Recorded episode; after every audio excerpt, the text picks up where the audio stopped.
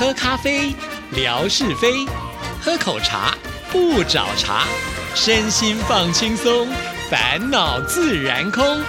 央广即时通，互动更畅通。亲爱的听众朋友，大家好，欢迎收听今天的央广即时通，我是谭志毅。今天是星期五，生活美学的时刻，文哥来了，文哥你好，Hello Hello，志毅，还有所有央广即时通的听众朋友，大家好，收听央广即时通，生活好轻松。最近看文哥的微博，就发现了一件非常有趣的事情啊！因为文哥呢，现在使用微博呢，已经非常的能够了解在网络上的一些用语了，呃，甚至呢，已经比志毅还要来的更厉害了，真的是非常的佩服呢。我不是非常了解啊，我是被刺激了。好在有应援团呢，临时做了一些恶补啊。那所以人家讲说呢，这个提刀上阵了，这个稍微。啊，就是说强化一下呢，不亮也光了，不能够克敌制胜啊，至少呢，呃，自己还觉得说胆气大一点呢。谈到这个呢，就顺着这个志毅的话题走啊。那前几天呢，在微博上嗯就稍微聊到说自己呃跟女儿之间的一些互动啊等等的，其实真的是一用一种就是说啊，突然间发现啊，原来有这样的一个互动心得的分享。那结果没想到呢，这写出来之后啊，哎，我们的霞总啊，这霞总真的是有一套了啊，他深深了解了什么叫做成长激素，他经常的在微博当中，当然对志毅可能比较不会啊，对我呢，他是会灌注一些个刺激性的成长激素的啊，结果他对于我那一个呃微博的呈现呢，呃，就开始品头论足了，但是品头论足，如果说用一般的这个老生常。长谈呢，一种八股的语调呢，其实也不足为奇了，而且说不定还觉得说啊，就如此而已。他反而是说呢，哎，这个呃，就吴吴瑞文了，就文哥呢，有一点凡尔赛啊，呃，其实好像呢是是在贬义啊，其实在夸自己还有自己的女儿。那那个晚上呢，我就在想说，什么是凡尔赛呢？我只听说过凡尔赛宫啊。那我就从他后面的那这一小段文字的意思呢往前推，然后我就。妄自去生意啊，凡尔赛就是。凡是什么呢，都在那里晒，都在那里的。它是比赛的赛了啊。可是你说呢，把它当做晒太阳的晒呢，其实也是可以的。就是凡是你什么的属于你的，你你就拿出来秀，有这样的一个意味在里头啊。所以我就开始知道说，哦，原来凡尔赛呢是这样的一个意思。那当然这样的一个意思呢，虽不中，亦不远矣啊。也就是说，大致上有抓到那个意思。不过。好朋友像马哥啦，像大小姐哦，特别提供了我一些题库啊，就告诉我说啊，这个凡尔赛啊，就是叫做低调的奢华，好像呢，自己好像是很很谦虚啊，其实呢，呃，是自己呢在那里标榜。哎，我一听呢，其实也蛮符合我心里面那个黑暗角落的，被说中了，所以呢，说中了啊！我觉得霞总呢够厉害啊，但是呢。我们的后勤的补给呢也蛮厉害的，我们的这个大小姐呢就立刻帮我恶补了哦，她提供了林林总总的好多的在网络当中呢会使用到的一些词汇啊，比方说谢谢，我们说 thank you 啊，那但事实上它就写成中文叫做栓 Q 啊，栓呢就是我们说那个那个防火栓，一个木在一个全面的那个全啊，栓 Q，Q 就是英文字母的 Q 了。哦，栓 Q，我心里想，嘿，这个有意思啊。但更特别的是啊，大小姐说呢，比方说一段谈话结束之后啊，那这个人呢，他会总其成，呃，一般的人就把它称之为现代流行语了，就把它称之为嘴替。嘴巴的嘴啦，替就是代替的替啊。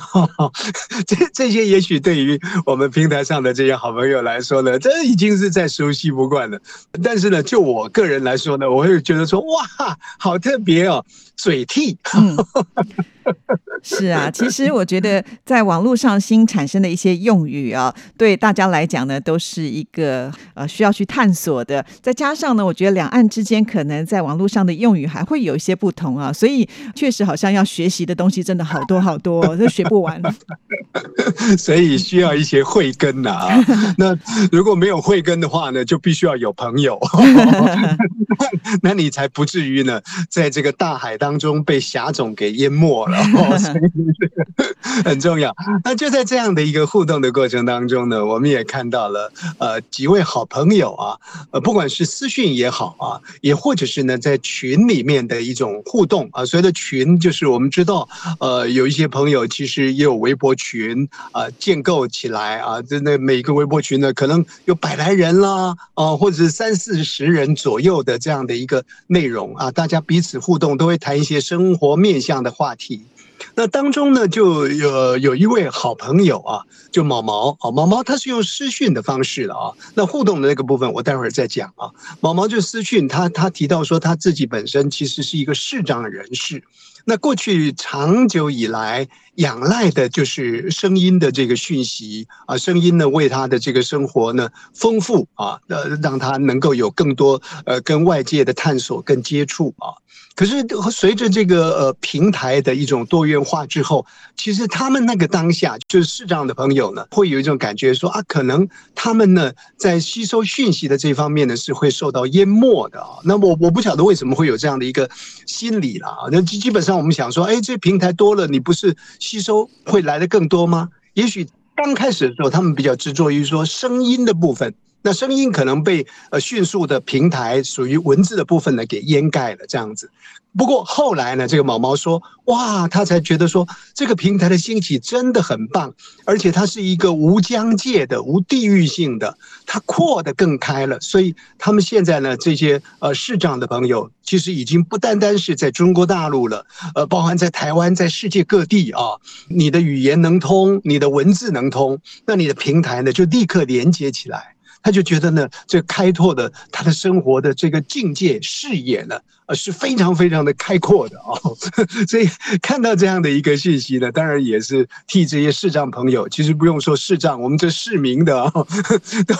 很多人呢就成天都迷醉于这样的一个呃网络平台的这个活动当中。确实，网络呢为我们开拓了辽远的空间，不过相对的啊，可能也封锁了自己啊跟邻近的人更多的一些密切的接触啊。那谈到说跟邻近的人之间的一个密切。接触，我们就回到另外一个，我讲说，在群里面，大家利用这种平台呢，互通讯息。有一个讯息呢，倒是可以在这里稍微呃讲一下。本来志毅还觉得说，呃，要保留一下啊，呃，这这样的这个状况适不适合在平台当中表达我们的一份关心？但我稍微看了一下啊，那我们呃新疆的丘陵。哦，原来他在这个群里面的这个互动里面就提到了他最近的这一段时间，其实已经也也算是发生过一一阵子了啊。呃，出了一个小意外，呃，应该是骨折了，基本上是这么讲的啊。很多的这个群里的朋友呢，就起来安慰秋玲啊，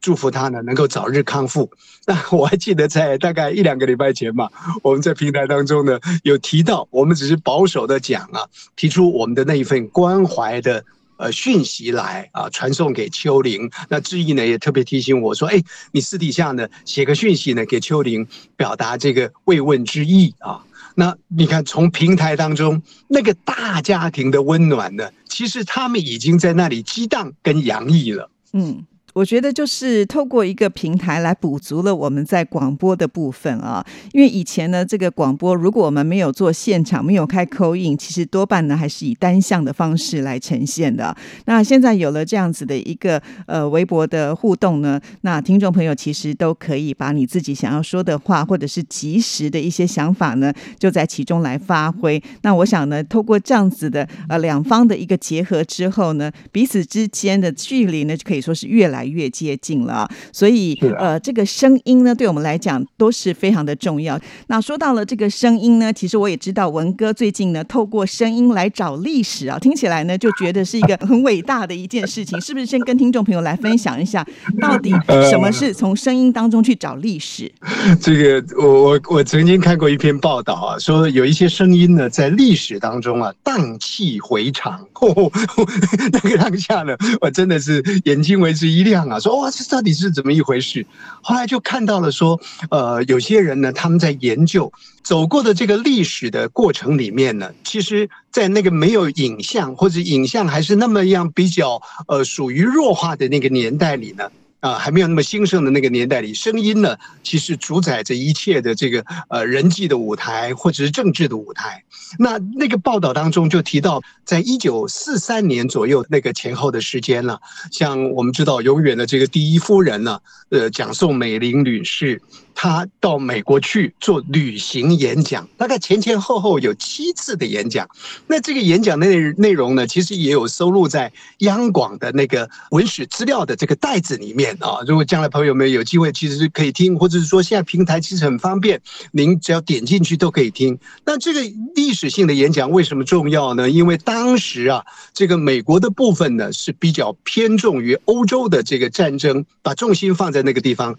让中国呢独立。的对日本抗战，那在那样的一个年代里面，身为第一夫人呢，到美国去做巡回演讲，就引发了很大的一个震撼，然后让美国的军力呢能够拉回到远东这边来，呃，最后呢平复了这个第二次世界大战的一个结束啊，所以。这个历史性的演讲，你看声音的一种震撼力啊，那更不用说更早之前呢。我们说这个美国总统啊，所以美国总统呢有所谓的小罗斯福跟大罗斯福啊，其实他们之间呢是一个堂兄弟的关系。大罗斯福呢是小罗斯福的堂兄了啊，那做过美国总统，后来小罗斯福呢做总统更了不起哦，在过去美国的民意调查当中啊，说呃历任美国总统最受欢迎的有哪些？小罗斯福总统一定是在。列，而且呢，他所经历的是当年那个所谓的经济萧条的年代，还有二次大战的年代，还有更特别的，他在任的总统任期呢，足足将近有三届的任期啊。现在规定的是两任的就届满了嘛啊。那他在那个年代里面呢，大概是有三届的任期啊，是是美国历史上的最长的一个总统。报道当中我就看到说提到呢，呃，这个小罗斯福总统在那样一个困。难的年代里呢，他充分的运用的声音，为什么呢？因为广播的发明啊，亲爱的朋友，您现在听广播啊，听到声音呢，其实是在一九二零年的时候，相对于现在这个时间，大概是百来年左右的这个时间，声音开始蓬勃，开始要发展了。那么那个时候，小罗斯福总统呢，就是在大概是。一九三二年左右的这个时间，他就任总统哦，七天而已哦，他就想说，哎，那我就用广播来做演说。本来是发表国情的一些讯息的报告的，后来有有一个记者跟他讲说呢，那你想说用轻松的方式用广播来呈现，